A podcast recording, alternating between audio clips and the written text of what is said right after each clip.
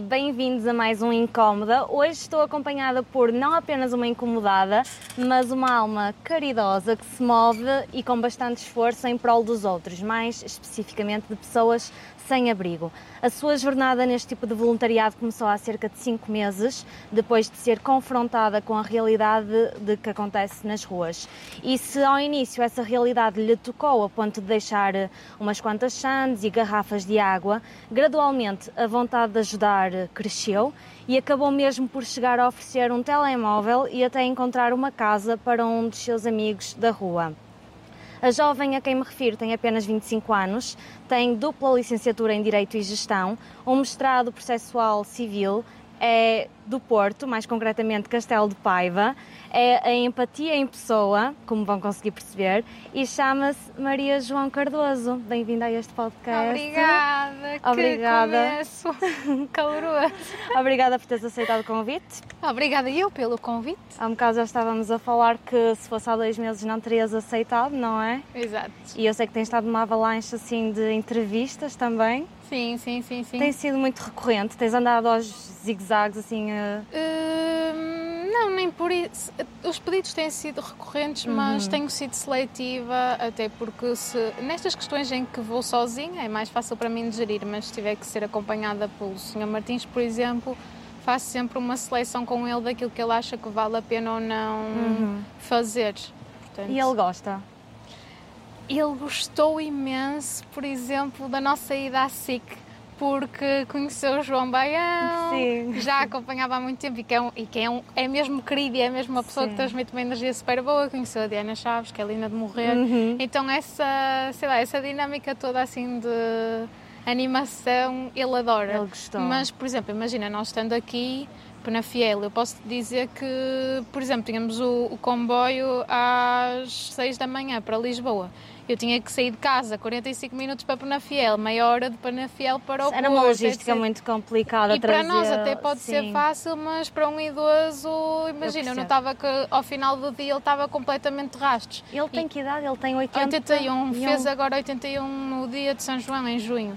Uhum. Ah, então eu comecei a ser mais seletiva e sentava-me com ele, olha, atenção, o que é que devemos aceitar, o que é que não devemos aceitar, em que é que eu posso ajudar, o que é que acha que vale mesmo a pena fazer. E, e é assim que vamos gerindo. E tudo isto, eh, as entrevistas, claro, também têm aqui um foco de sensibilizar, suponho. Mas há Ah. de- também tens outros objetivos de angariar algum tipo de fundo. Imagina, a nossa primeira entrevista ah, foi esse, foi, a- foi a Casa Feliz, na SIC, que nos convidou. Ahm, e foi mais num sentido de eu estava completamente desesperada para encontrar a família dele. E por isso é que nós aceitamos, porque caso contrário, por exemplo, se fosse atualmente, eu acho que nós não teríamos ido lá.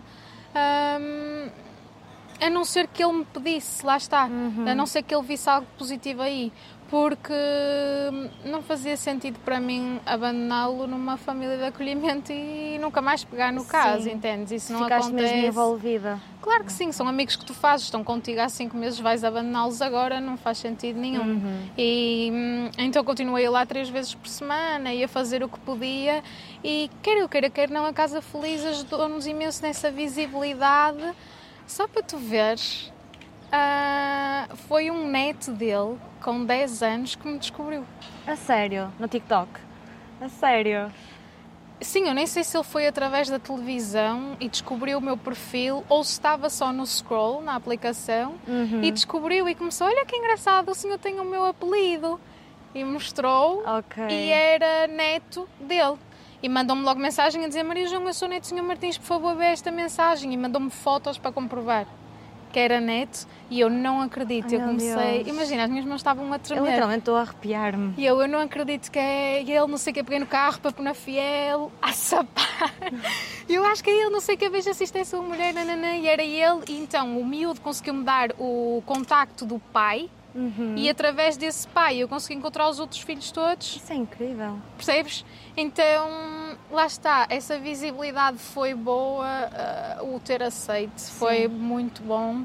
Depois nós fomos a segunda vez, hoje ainda não saiu essa entrevista, mas eu vou-te deixar aqui um cheirinho. Nós fomos depois a segunda vez quando hum, que é a celebração dos três anos da Casa Feliz na SIC, Ok. em que vai sair uma, uma espécie de uma videochamada em que ele vê ao vivo pela primeira vez em A 30 família. anos a família. E isso ainda não saiu, hoje que estamos a falar, mas se Uhum. calhar quando lançares o podcast já deve ter saído. Ah, Uhum. ou seja, fomos convidados a segunda vez. O João Baião ficou extremamente sensibilizado, a Diana Chaves também com a personalidade dele. E quando nós falamos com eles fora da entrevista e eles perceberam tudo o que nós passamos juntos, eles ficaram extremamente sensibilizados e convidaram-nos a segunda vez e fizeram essa surpresa. E foi Como é lindo. que. Tu acompanhando como acompanhas, certamente saberás me dizer como é que ele foi parar àquela situação. Ora bem, hum, pelo que eu percebi, porque imagina, desses cinco meses, os dois primeiros são sempre muito. Tu tens que tentar ganhar a confiança da pessoa. Porque aparece sempre muita gente que quer ajudar e tu, entre distinguir quem quer genuinamente ajudar e quem não quer, é muito difícil. Porque eu posso te dizer que existem estrangeiros distribuem comida ah, e garrafas de água e metem coisas lá dentro. Então, tu mesmo quando estás a aceitar ajuda, tens que ter Muito cuidado. porque não sabes se a ajuda está a ser genuína ou não. Então, é como eu costumo dizer, imensa gente, mesmo na televisão, perguntavam-me: ah, Tu és muito nova, como é que tu começaste a abordar um ambiente que é extremamente pesado e maioritariamente masculino? Percebes? Eu ia te Não perguntar tiveste isso. medo, a segurança, como é que é, etc. Por acaso foi um dos cuidados que eu tive sempre que, pronto, ah, incentivei as pessoas a fazer o bem foi eu acho que vocês devem ajudar, mas sempre não façam o que eu fiz. Sempre de forma segura, vão em grupos, forem mulheres, vão em grupos com amigas ou vão com um namorado, vão com um pai, nunca fiquem para além do anoitecer. Uhum. Ah, ah, vejam a pessoa antes de a abordarem, será que ela está sob efeitos de droga? Ah, Uhum. Vão sempre com Eu ia te perguntar isso, se não tiveste nenhum tipo de receio. Não, não. Não, eu sou muito aquela pessoa que estende a mão, sabes? E, e, e pronto, se a outra pessoa depois me magoar ou me desiludir, eu ao menos sei que estendi a mão e e estou aberta a receber as consequências. E por acaso nunca tive nenhum problema com isso até hoje. Aconteceu-me ah, em Lisboa, quando nós fomos a Lisboa, tivemos à procura de um dos amigos do Sr. Martins que ele queria e já que tínhamos que percorrer essa zona toda do Rocio, aproveitamos para distribuir alguma comida e água e aconteceu-me, por exemplo, estar a, a, a baixar-me para entregar os bens a um senhor e ele estava sob efeito de estupefacientes e foi muito agressivo. Ah, não me fez mal, mas, mas Sim. sabes, gritou e pediu para eu sair e não sei o quê, só para eu pousar e sair. Então acho que não que nunca tive uma experiência assim negativa, sabes? Ah, como é que eu ia dizer? Perigosa. Então isto de certa forma rompeu-te um bocado com certos preconceitos ou tu nem sequer tinhas preconceitos? Eu nem sequer tinha preconceitos no sentido de que hum, eu sei o que é não teres nada, sabes? E o que é ser difícil para ti pedir ajuda.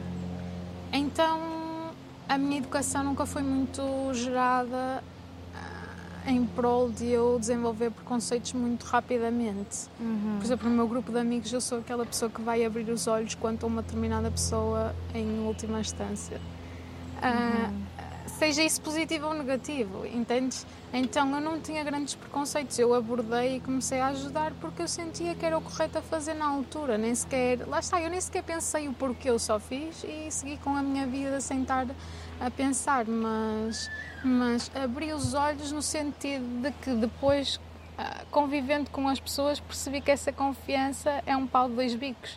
Assim como eu tive que confiar neles, eles muitas vezes têm que confiar em mim, ou muitas vezes desconfiaram em mim por ah, experiências anteriores não muito positivas. Claro, 30 Entendes? anos na rua Exato. traz muita bagagem negativa também, Sim, obviamente. imagina, eu não faço ideia vivências. tudo o que ele passou na rua, eh, ninguém faz ideia de tudo o que eu passei na rua. Acabei de perceber que cortamos essa pergunta a meio e que divagamos.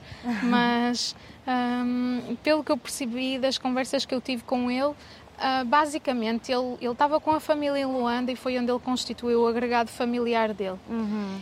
E depois na independência uh, de, de, Angola, não é? Uh, em 1972? Não sei dizer. Peço desculpa à minha professora de mas História se ela estiver exato, a ver isto, mas acho que foi em 72, 11 de novembro de 1972. E hum, ele, como servia no exército, ele serviu no exército de 7 anos, ele teve que vir para cá. Ele foi despejado. E a mulher dele não foi, e os filhos, porque lá está, eram crianças e era uma mulher. E ele foi despejado e viu-se obrigado a vir com a embaixada para cá. Uh, e ele cá teve imensos empregos e trabalhou imenso, como barbeiro, camionista, teve a trabalhar nas vinhas em Espanha como camionista, ia e vinha. Um, ele já chegou a viver num quarto com uma mulher cá no Porto, etc. Mas lá está, como as coisas em Portugal estão. A vida traiu muito. Okay. Nem é isso. Hoje em dia, ou estás a ganhar um salário muito alto, Sim. ou não vais conseguir assentar eh, Sim, com por mais grande facilidade. Um, a não ser que seja num quarto, por exemplo. Uhum. Percebes? Uh, e para uma família, ficar num quarto, não sei até que ponto é que isso vai funcionar. Ficar em albergues para um idoso é impensável. Então ele viu-se nessa, nessa correria de que pelo que eu percebi, ele também não queria ficar sempre, por exemplo, preso no Porto, ou preso em Lisboa, ou preso em Viana do Castelo. Então ele andou em vários pontos. Exato, ele andava sempre a saltar de lado para lado. Por exemplo, eu posso dizer que em outubro o Nico, que é uhum. um dos uhum. filhos dele, esteve à procura dele em Lisboa e ele estava comigo no Porto. E eu andava à procura deles e eles andavam à nossa procura. Sim. Só que nós estávamos sempre extremamente desencontrados. Uhum. Uh, e sem telemóvel também não é propriamente fácil, mas. Uhum.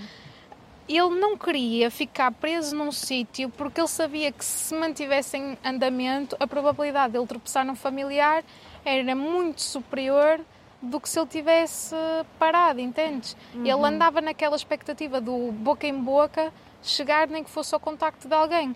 Há uma entrevista também super pesada, que é nossa. É, exato, eu também estou presente uma reportagem assim que é que ele fala isso, em que é antes de nós encontrarmos a família, em que ele diz mesmo.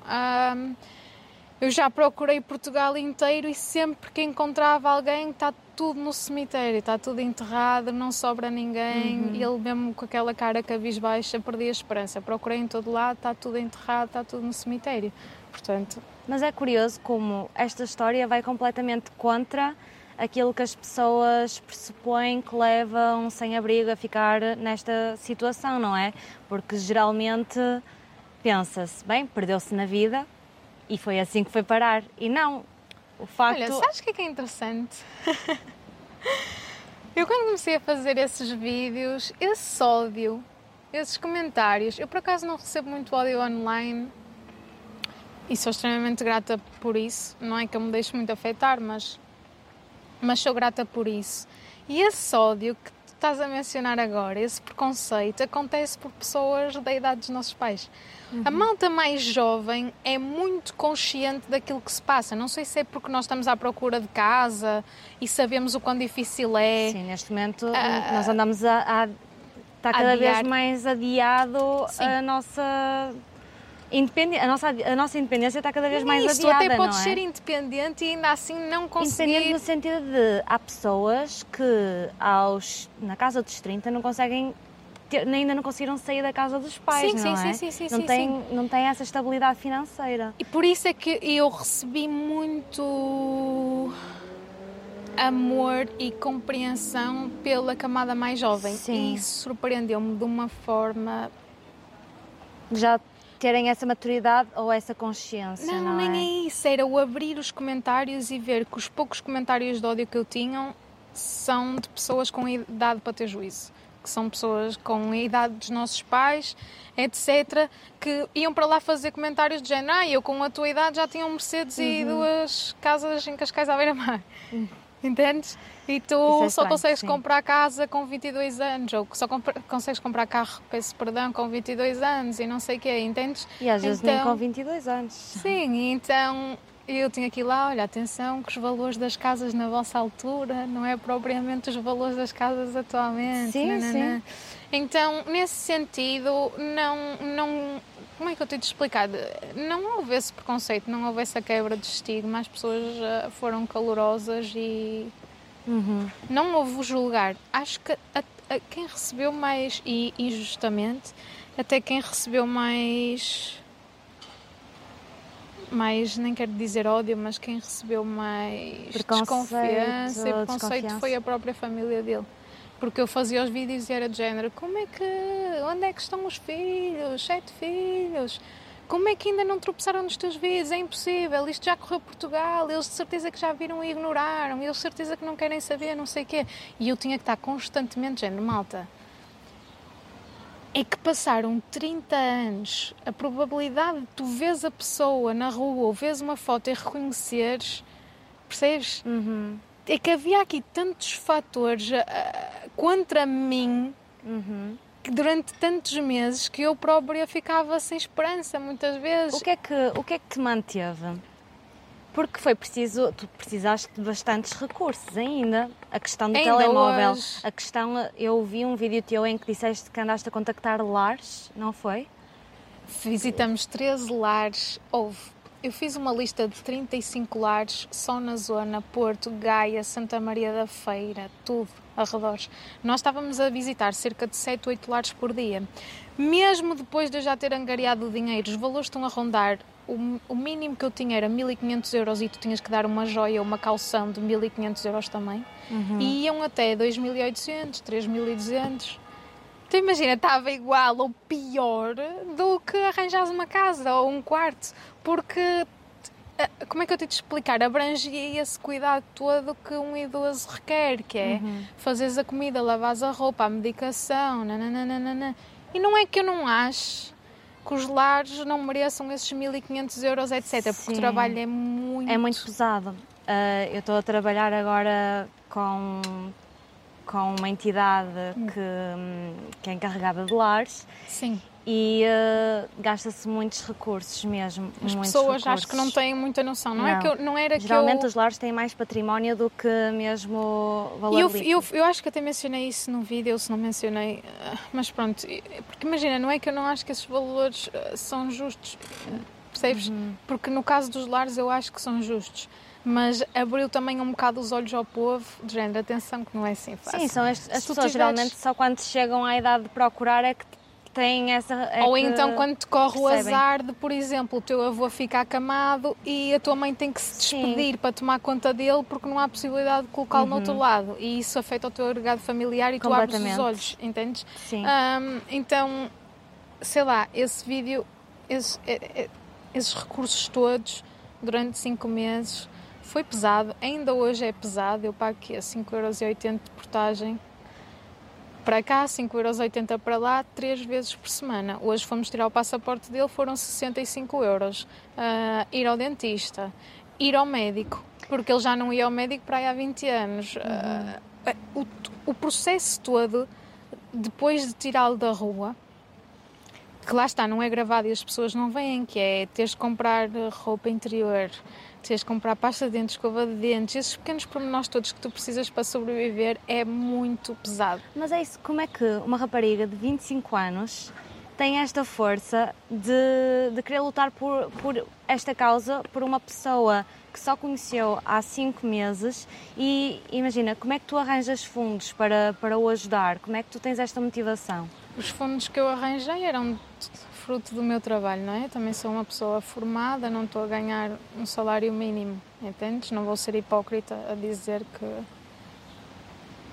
que eu, o dinheiro que eu meti do meu bolso algumas vezes fez-me falta, claro que sim. Podia ter investido noutra coisa qualquer, no meu futuro, por exemplo, ou poupar para, para outras coisas, mas lá está, chegou a um ponto em que ele não era só uma pessoa que eu conhecia há cinco meses, ele era um dos meus melhores amigos. Precisamente porque ele apareceu numa fase, ele, o Sr. Jorge, o Sr. Carlos, etc., eles apareceram numa fase da minha vida extremamente pesada, que era isso que estávamos a falar há pouco. E chegou um ponto durante o voluntariado em que aquilo que eu tinha para oferecer era só bens materiais, comida e a minha companhia.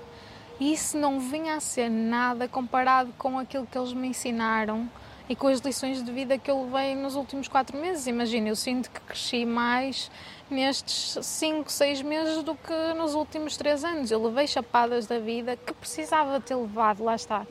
Eu acho que as coisas acontecem quando têm que acontecer e não há nada que tu possas fazer para alterar. Isto tinha que acontecer desta forma, tinha que me acontecer a mim e tinha que lhe acontecer a ele. Um, então, essa força, o que me movia era mesmo essas pequenas coisas que iam acontecendo. Uhum. Porque, por exemplo, foi ele que me ensinou a jogar damas, eu atualmente derroto qualquer pessoa que esteja aqui. Uhum. em damas, uh, tornei-me uma pessoa extremamente boa à matemática, sei fazer qualquer tipo de truques uh, com cartas. Imagina, há muita coisa que melhorou a minha personalidade e tudo à custa daqueles três. Uhum. Entendes? E ninguém vê isso, assim como ninguém viu essa fase que eu estava a passar quando não é quando, mas durante essa ajuda das pessoas. E eles foram das poucas pessoas que estiveram lá para o meu lado e, e, que me estenderam a mão e que me ensinaram a ser alguém melhor. Nem era isso, lá está, eu estava a perder essa pequena fé. E eles ensinaram nem era nas pessoas, era na vida, sabes? Uhum. Estava com muito medo de chegar ao final e olhar para trás e pensar: bem, isto não valeu nada a pena, o mundo é mesmo corrompido entendes? Uhum. E eles foram aquelas pessoas do género que não tinham nada e que me abriram os olhos de atenção. A simplicidade que... dá-te muito. Nem era isso, era. Como é que eu te explicar? Eles abriram os olhos no sentido de. É preciso teres um coração muito puro para te manteres bondosa em situações tão cruéis. Porque havia situações, por exemplo, nesse aniversário em que eu cheguei lá e cantamos os parabéns e ofereci-lhe, sei lá, uma manta, roupa, o, o tabuleiro de damas e tudo no São João. Foi um dos dias mais felizes da minha vida e o dia seguinte foi um dos dias mais tristes da minha vida. Porque lá está, eu ofereci-lhe as coisas, ofereci-lhe coisas básicas, tipo, que para ele são tudo cobertores, um colchão para ele dormir para não ter que dormir no cartão, roupa interior, um rádio, perfume, esse tabuleiro de damas e não sei o quê. E quando eu saí, eu fui passar o São João com a minha família, uhum. saí, passei por ele e ele já estava a dormir todo cantinho, então eu fui só para o meu carro e deixei descansar e no dia seguinte um polícia amigo meu liga-me a dizer que eu tinha um espancado para lhe roubarem os bens que eu tinha deixado. Então imagina, eu tive pai 20 minutos no carro a chorar antes de ir ter com ele porque eu sabia que aquilo era resultado da minha estupidez. Por causa de... E eles ensinam, eles ensinaram muito esse sentido de eu podia ter chegado ali e ter-me enraivecido por completo contra a pessoa que, que fez isso. Porque lá está, depois tu começas a fazer amizades com polícias, outras pessoas estão no voluntariado, pessoas na segurança social e não sei o que, e tu sabes tudo até com o INEM eu acabava por ter contacto. E esse polícia depois, obviamente, disse-me quem foi a pessoa e o que é que se passou, etc. Eu podia ter chegado ali e ter-me completamente enraivecido contra a pessoa ou ter ido falar com ela e não sei o quê. E eles sempre foram aquela pessoa do género: tu não és assim, isso não reflete a tua personalidade, então isso nem sequer me passou pela cabeça. Percebes? A única uhum. coisa que nós fizemos foi pegar nele. Eu sentei-me à beira dele e disse: Olha, vamos parar com isto. Eu não quero todos os dias você está a implorar para fazer vídeos e eu estou a fazer esses vídeos contra a minha vontade.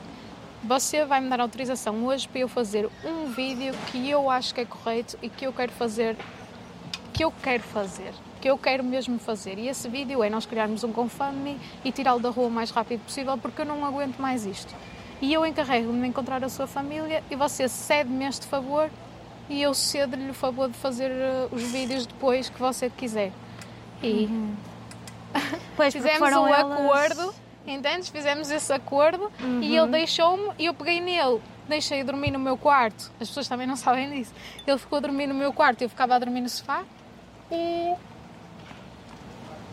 quando víssemos que tínhamos dinheiro suficiente, tirávamos de casa e, e pronto. Pois, uh, até vamos recuar um bocadinho. Uh, que foi, partiu da ideia deles uh, começares a utilizar as plataformas, não é? Imagina, para a ajuda. Uh, imagina, partia da minha ideia, como é que eu te de explicar? O meu ideal era muito de se voltar às redes sociais tem que ser para fazer algo positivo. Então, se tu andares bem para trás, para esses meses atrás, tu vais encontrar vídeos do género uh, como, como ajudar um sem-abrigo com um euro, como ajudar as pessoas com se não tens grandes possibilidades financeiras. Uhum. Uh, outras ajudas, ajudas animais, coisas positivas que eu podia fazer com as redes sociais. Por exemplo, se eu te consigo influenciar a comprar um vestido, então porquê que eu não te porque que eu não haveria de conseguir influenciar a seres uma pessoa melhor? Uhum. Então eu, eu já tinha esse registro uh, online e ele percebeu isso durante as nossas conversas. Não que ele perceba o que é o TikTok. Sim, sim. Mas percebia que tinhas aí Mas, algum poder de influência nessas. Sim, nem era isso. Ele percebia o público, o poder que eu tinha. Nem era o poder que eu tinha, era o poder que as A pessoas têm. Sim. Exatamente. Porque, por exemplo, eu fazia um vídeo de género: roubaram tudo ao Sr. Martins. No dia seguinte ele tinha lá para aí 20 pessoas. O que é que você precisa? E ele dizia Sim. a lista e as pessoas traziam.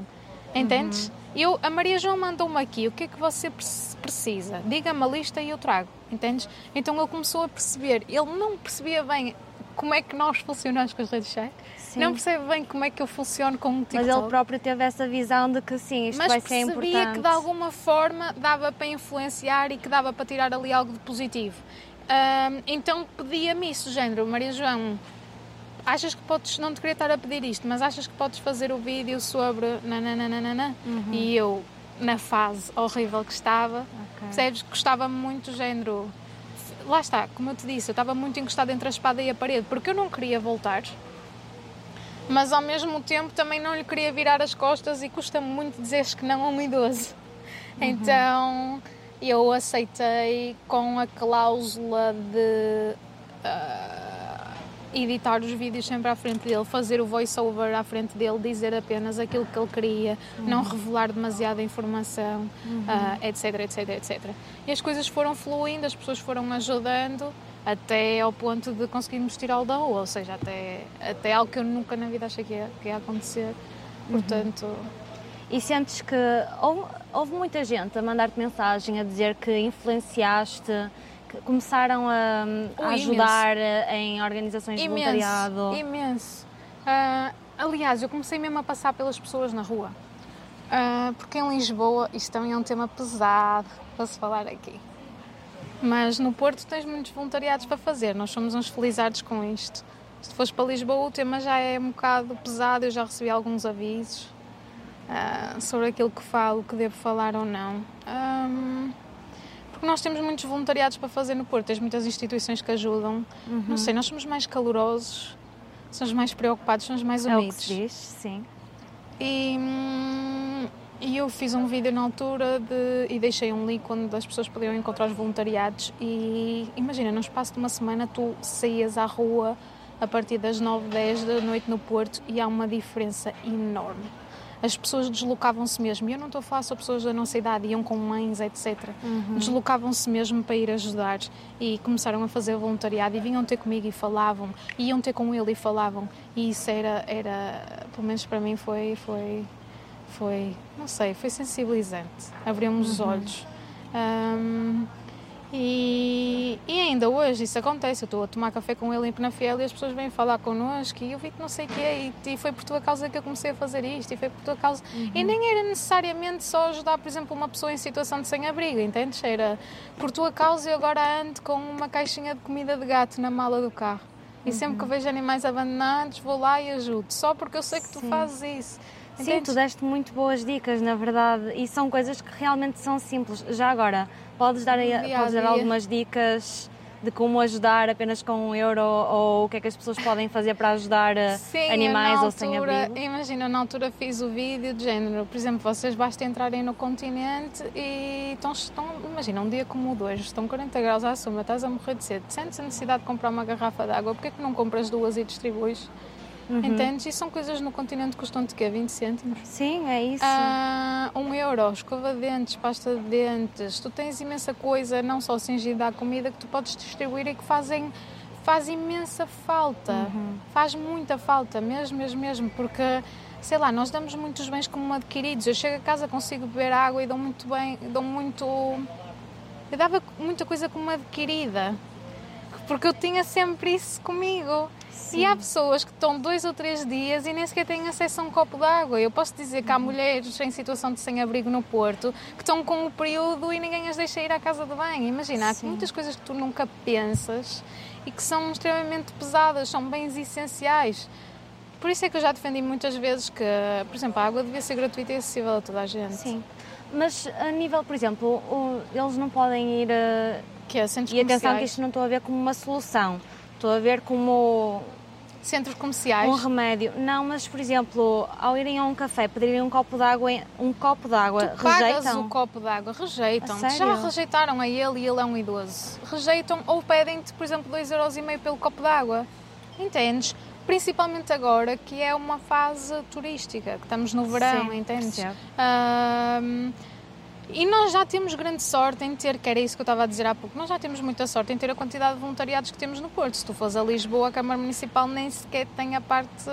Porque se tu entrares no site, de- vai ficar aqui esta informação, se vocês entrarem no site da, da Câmara Municipal do Porto, eh, eles têm de livre vontade uma lista de voluntariados que tu podes fazer, como ir lá, os requisitos, etc. Por exemplo, seres maior de idade, ou enfim, à vontade com animais, blá blá blá. No Porto, tu entras na- no site da Câmara Municipal e isso não existe. Tu nunca te quiseste juntar a uma organização? Eu juntei-me. Eu juntei-me na altura a uma organização. Só que depois tu queres fazer tudo e não dá para fazer tudo. Tu queres ajudar toda a gente e não consegues ajudar toda a gente. Ahm, eu juntei-me na altura no pensamento deles, já distribuem a comida e já.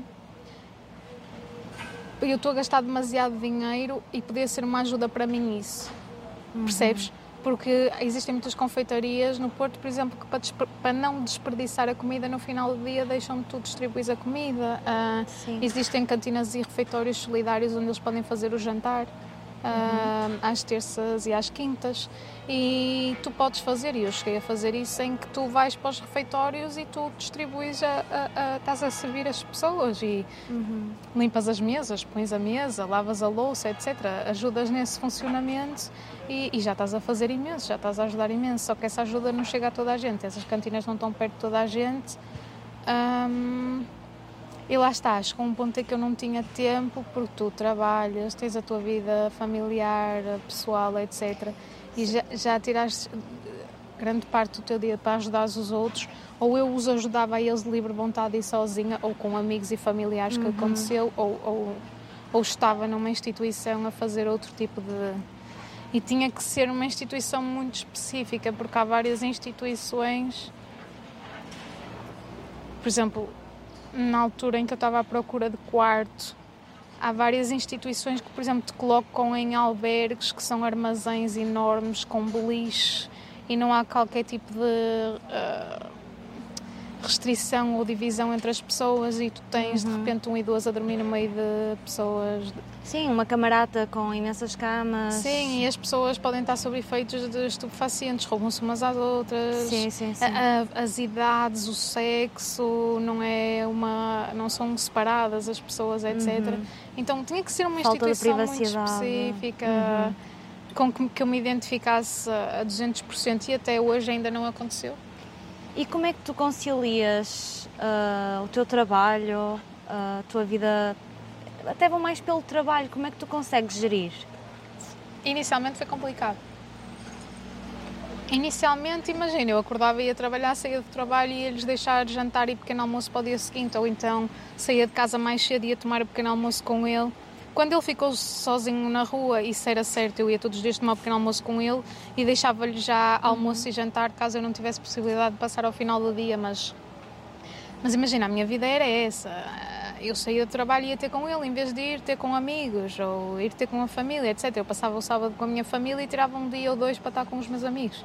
E tudo bem, imagina, há tempo para tudo. Sim. Porque tu não precisas praticar o bem todos os dias, são pequenas ações que tu vais fazendo que vão fazendo a diferença. Isso só me começou a afetar quando ele ficou completamente sozinho e aí eu senti a necessidade. Aí começou a ser mais eh, uma dependência de que eu sentia mesmo a necessidade de ir lá todos os dias ver se ele estava bem, etc. Mas isso também foi durante pouco tempo, nós depois tiramos da rua e Pode-se dizer que mesmo para ti foi uma espécie de terapia? de terapia, sem dúvida. Sim, sim. E tu, isto começou há cinco meses quando eu, eu li só um bocadinho da, da tua entrevista à NIT. Não quis ler muito porque eu não queria vir formatada para, para a nossa conversa, mas tu estavas a estudar Direito à noite. Foi aí Eu- que te cruzaste com eles. Eu estava em mestrado. Ok. Ou seja, eu estava a trabalhar eu estava a trabalhar em diurno, entendes? E não queria deixar de trabalhar, então estudas em pós-laboral e depois Uhum. como sais extremamente tarde, por exemplo 10, 10 e meia das aulas, é que tu tens um contacto muito real com isto. Porque imagina, eu acho que se tu passares na Baixa do Porto ou de Lisboa, Lisboa é um bocado mais agressivo, mas se passares na Baixa do Porto durante o, o dia, opá, vês Vês pessoas em alguns, sim. situação, mas não o choque de realidade que, viste. é quando tu sais extremamente tarde. Uhum. Entendes? Ah, por isso é que eu acho que toda a gente devia ter essa experiência e dar Uhum. uma voltinha pela baixa. Não é ir focado em estacionar o, o carro e ir jantar com os amigos. Caminha pela baixa e vê a realidade da tua cidade, porque é pesado e porque estava a aumentar a cada dia. Estava e está. A aumentar a cada, a cada dia. Tu vias uma pessoa a sair e voltavam três. Uhum. Tu- e tu vias situações mesmo pesadas. Porque, sei lá, nós temos esta ideia que os sem-abrigos são pessoas de 30 anos, que pronto, não querem saber da vida e que estão ali por livre vontade. Não é verdade. Uhum. Tu agora vês agregados familiares a dormirem na rua. Houve uma miúda que passou por mim a semana passada, se não estou em erro, no Porto, em que andava desesperada com um telemóvel, com a foto do pai no telemóvel, porque o pai era sem abrigo e ela não fazia ideia. E o pai dela era uma pessoa a quem eu distribuía comida já há mais de três meses. E ele estava na rua e a filha não fazia a mínima ideia que ele estava na rua. Meu Deus. Porque imagina, isto são situações do género.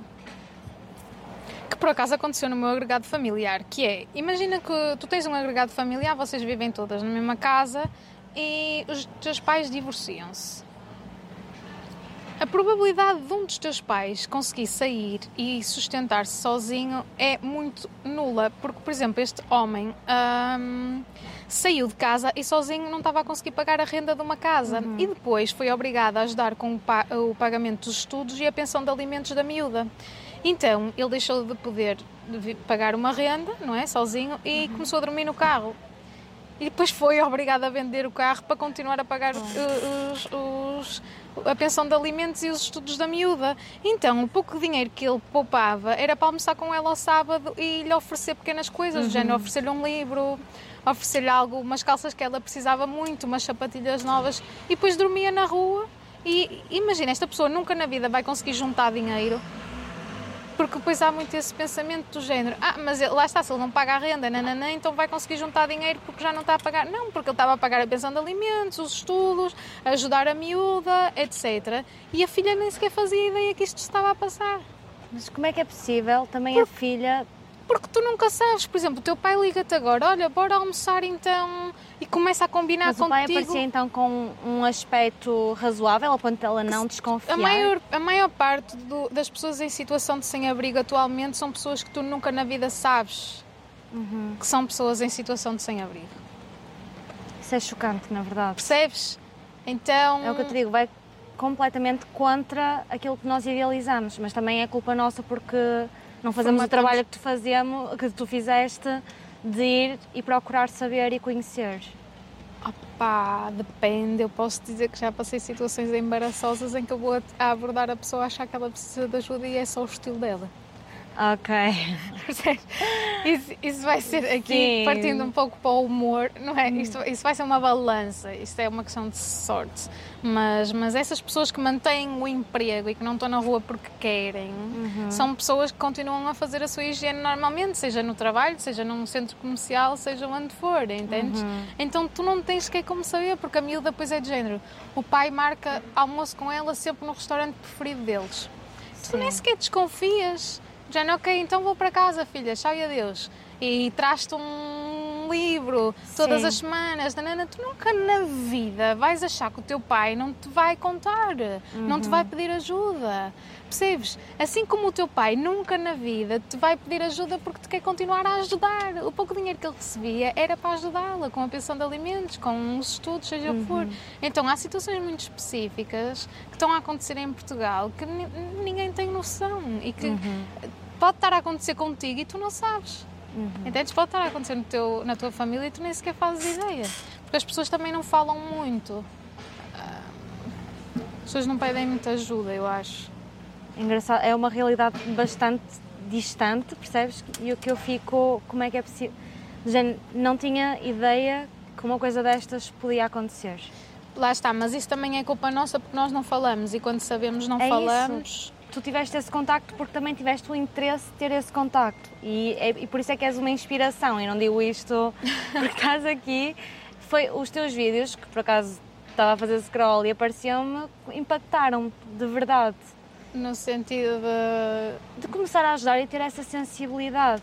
Sim, de sermos mais. Mas acho que nem, nem sempre foi assim, lá está. Foi lá um está, trabalho que fizeste, que mas lá está, fizeste. Fizeste o trabalho, sim. Mas tem pau. Isto, em termos psicológicos, é muito.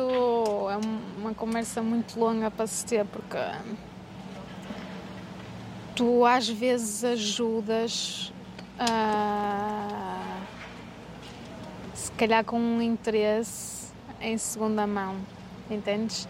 Há muita gente que depois se disponibilizou a ajudar porque sabia que ia receber alguma coisa em retorno. Ou até que ponto é que tu não estás a ajudar só para te fazeres, para te sentir melhor contigo mesmo? Uh, até uhum. que ponto é que. Mas sentes que acaba, uh, tiveste algum momento em que na tua cabeça, só para ti, duvidaste das tuas intenções? Não, por acaso não, mas houve momentos em que na minha cabeça duvidei das intenções dos outros. Lá está, era o que eu estava-te a dizer. Houve uma fase, que foi a fase em que eu apaguei as redes sociais todas e estava farta desse mundo digital, etc., em que eu estava genuinamente com a minha fé completamente perdida, porque quando tu, lá está, essas atitudes que eu tinha, eu podia tê-las e não não precisava estar a gravar. Uhum. Para que estar a gravar? Para que estás a mostrar aos outros Sim. o bem que estás a fazer? Sim, não e faz hoje em dia, uh, com esta questão das redes sociais, temos visto uma vaga de contas que fazem este tipo de ações em prol do engagement. Ah, sim. Acho que sim, é, sim. não é de. Imagina, a intenção é, é, desvalorizável, mas eu acho que o às vezes o bem que fazes compensa. É, eu fico, eu já já tento não julgo o pensamento que está por trás, mas, mas é assim, olha, pelo menos está a fazer. Sim, ao menos está a ajudar. Opa. Mas agora há muito disso. E ah, filmam-se e, e uh, olha para mim do... a dar uma sandes a este sem-abrigo. Opa, lá está. E eu começava a achar que isso estava muito a acontecer porque as pessoas depois vinham ter connosco que era do género uh, pagavam um café e ele e depois tiravam a foto e a legenda nem era adorei conhecê-los, uh, adorei a história, foi incrível. A legenda era olhem para mim, acabei de pagar um café a um ex sem abrigo, estás a entender? Sim. Não então, sei se então chegaste a ver um youtuber, o Cláudio André.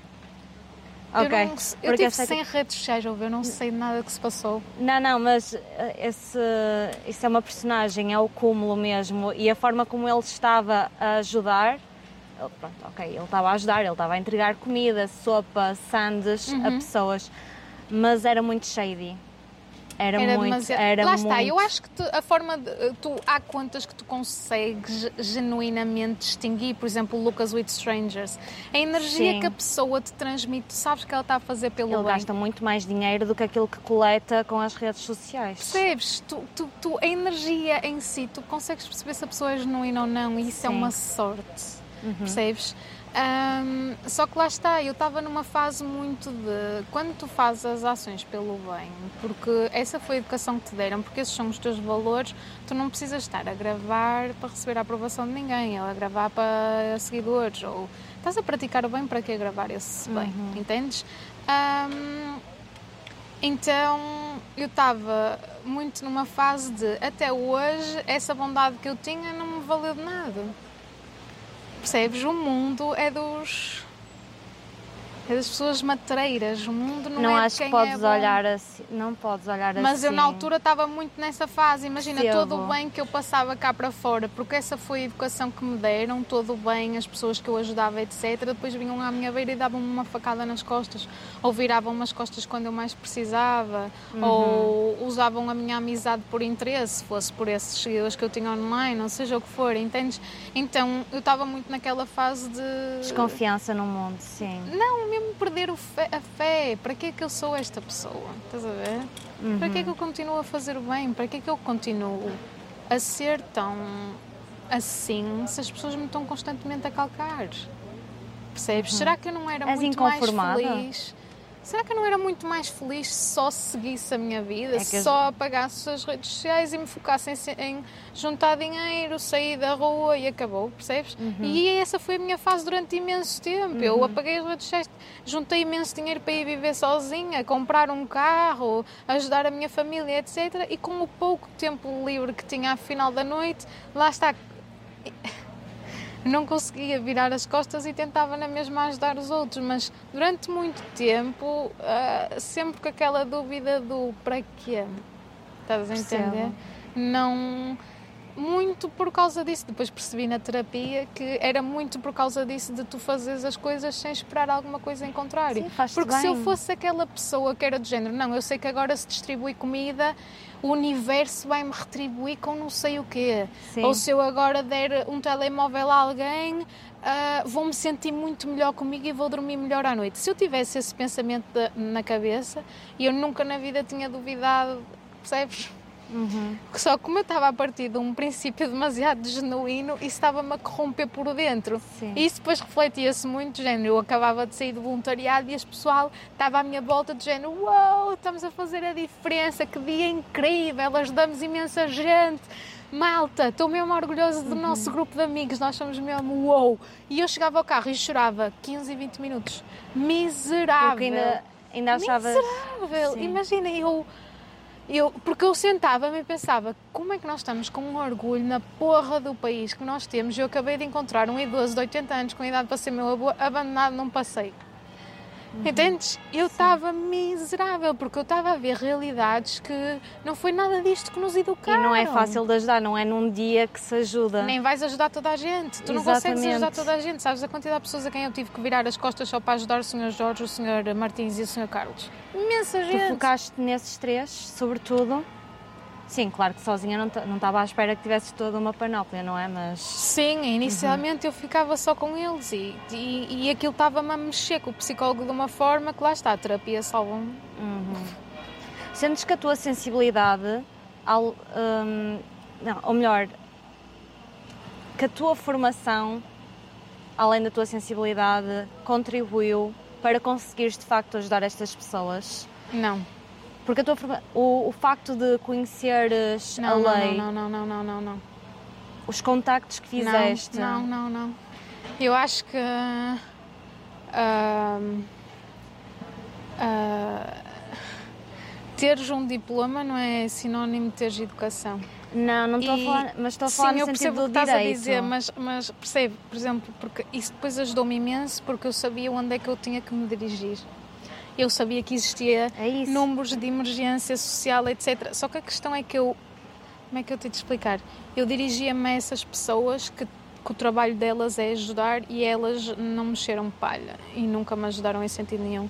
Então a minha formação aqui não influenciou absolutamente nada porque se tivesse sido outra pessoa qualquer, percebes? Sim, mas tens conhecimento. A base do teu conhecimento Pá, tens ajudou. conhecimento Achas que se não tivesse esse foi conhecimento contra de mim, direito, completamente contra mim. Foi contra mim, as pessoas julgaram muito mais rápido. Eu sentava-me eu sentava na segurança social e era para colocá-lo, porque tu podes depois colocá-lo em lista de espera, só que a lista de espera é interminável. Mas Uhum. tu podes colocar pessoas em situação de sem-abrigo em listas de esperas na segurança social para quartos da segurança social. São quartos pagos pelo Estado porque é a obrigação do Estado ajudar, ponto, Uhum. final. Ah, não é tua obrigação, estás a tirar 400 ou 500 euros do teu salário para ajudar pessoas, entendes? Não é a tua Uhum. obrigação, é a obrigação do teu Estado porque tu pagas impostos para isto, entendes? E a minha formação foi contra mim totalmente. Eu sentava-me na segurança social e era, oh menina, pelo amor de Deus, você começou agora a trabalhar há 4 ou 5 anos. Foque-se em juntar dinheiro. Ele tem 80 anos, mais um inverno na rua e morre. Para que é que você está aqui? Sim, mas não sentes que o facto de, de teres esses conhecimentos, tu sou- soubeste onde ir, soubeste onde dirigir, soubeste Mas tu como também agir. irias saber. Porque imagina, Sim. tu se calhar se ficasses sensibilizada, encontravas alguém, ficavas sensibilizada, uma mulher, por exemplo, Uhum. da nossa idade, encontravas na rua, ficavas sensibilizada, tu ias pegar no telemóvel, ias pesquisar, nem que seja, como ajudar sem abrigos. Entendes? E vai-te aparecer uma. Existem. O grave é isso, é que existem imensos mecanismos sociais para ajudar as pessoas. Só que são becos sem saída. E não é que sejam becos sem saída, é muita gente. Não dá. Metade das pessoas morrem pelo caminho. Por exemplo, tu tens funerais e nesta semana houve quê? Na Boa Vista, pai, quatro ou cinco uh, pessoas em situação de sem-abrigo enterradas em que a lápide nem sequer tem nome. Uhum. Percebes? Porque as coisas estão a acontecer muito rápido e tu não tens como ajudar toda a gente, nem tens como. Os mecanismos não são suficientes e não há essa vontade genuína de ajudar. Percebes? As pessoas estão a ser tratadas como número. Chegas a uma cantina, etc., e não é senhor António que chega aqui que a refeição não sei o quê. Não, não, não. São números. Eles em Lisboa são tratados por números. O 140 e o 99 que venha não sei o quê. Percebes? Uhum. Isso não pode ser assim. Por exemplo, essa despreocupação. Vais meter uma mulher sem abrigo num armazém com 60 homens sob efeito de estupefacientes, mas tu és parvo, percebes? Uhum. Tu no futuro hum, gostavas de arranjar uh, algum tipo de organização? Gostavas de construir alguma coisa que Opa, ajudasse mais pessoas? Eu não gosto muito de falar projetos antes deles acontecerem. Claro. De revelar muito. Anda assim alguma mas coisa. Mas amava. Mas isso já é há muito tempo. Eu tinha pai 5 anos de idade e eu olhava para a minha turma, sabes? Porque eu cresci com a mesma turma até. até ao. secundário? Exato, percebes? E toda a gente ia para áreas diferentes, entendes? Um ficou o jogador da bola, o outro era ligado à gestão, o outro era a Rosinha ligada às artes e a pintar e não sei o quê. E eu olhava à minha volta e ficava, que porra de orgulho. Uhum. Estes amigos são incríveis, são amigos que eu vou levar para a minha vida e via-me muito a abrir um espaço. Imagina, por exemplo, um lar à beira-mar e pegar em cada pessoa, por exemplo, uma pessoa que ensinasse os velhinhos uh, na música, um fisioterapeuta que ajudasse os velhinhos na mobilidade, uh, alguém ligado às artes que ajudasse na pintura uhum. e plasticinas e artes manuais e não sei o quê, alguém que ajudasse na leitura, depois pessoas a trabalhar na gestão, pessoas a trabalhar como psicólogas, etc. Eu olhava para a minha turma e tinha muito esse sonho de vou abrir a porcaria de um lar à beira-rio é, é que é toda em vidro. Então já vem desde cedo, esta questão da ação social já está Ouve, um bocado entranhada em ti. Nós tivemos uma educação fenomenal. A nossa turma inteira teve uma educação fenomenal. Nós vivíamos numa bolha tão pacífica e protegida da sociedade que eu posso dizer quando saí, eu, eu, eu por exemplo, não tinha noção do que era racismo. Percebes? Porque imagina, nós crescemos, a nossa turma era pessoas asiáticas, pessoas de cor, pessoas ciganas, Entendes? Tu tinhas uma diversidade tão grande, pessoas com possibilidades financeiras, pessoas sem possibilidades financeiras. Tinhas uma diversidade tão grande que, por exemplo, eu depois chegava à escola pública e via um, um dos meus melhores amigos de infância a ser espancado. E eu, porra, chegava lá, ah, o que é que se passa? E porquê que isto está a acontecer? De género, questionas-te como criança ou como jovem adulto, porquê que isto está a acontecer? E as pessoas, então porque ele é preto? E eu, como assim? Percebes? eu, como assim? Sim, é a pele dele. E eles, exato, a pele dele é preta. E eu, e? Percebes? E eu ficava assim, e? O que é que isso diverge a pessoa de ti? Percebes? Como tu cresceste naquela bolha demasiado protegida de Sim. nós somos todos carne, osso e veias, os teus amigos são todos diferentes. Eu tinha pessoas asiáticas, ciganas, isto e aquilo, são todos tão diferentes, mas aos teus olhos é como uma relva ser verde diferente noutros lados. Então, Sim. quando eu saí dali, foi um choque enorme perceber como é que a sociedade funcionava. E por isso é que eu tinha esses sonhos inocentes. de eu vou pegar na minha turma e nós vamos ser felizes para sempre. Eu vou abrir um larzinho cheio de idosos, todo em vidro à beira-rio, uhum. e vão haver assim vários pavilhões e várias salinhas, e cada pessoa vai estar feliz a trabalhar no que ama e a ajudar os outros. Uhum. E depois sais para a vida, percebes? Sim, mas, mas faz completamente, mesmo a tua área de formação, tipo, tu fizeste um caminho sempre a seguir como sim. ajudar os outros. Sim. Direito, suponho que também sim, sim, tenha sim, sido com esse objetivo. Sim, nós desde pequenos, uh, tu eras mesmo submetidas em, submetida em determinadas provas para te ajudar a chegar a um patamar em que tu sabias a área que querias seguir. Uhum. Uh, percebes? Tu desde pequena podias explorar várias áreas, que era para quando chegasse, por exemplo, ao nono ano uhum. e mesmo ao décimo segundo ano, estar ciente da área que queres seguir.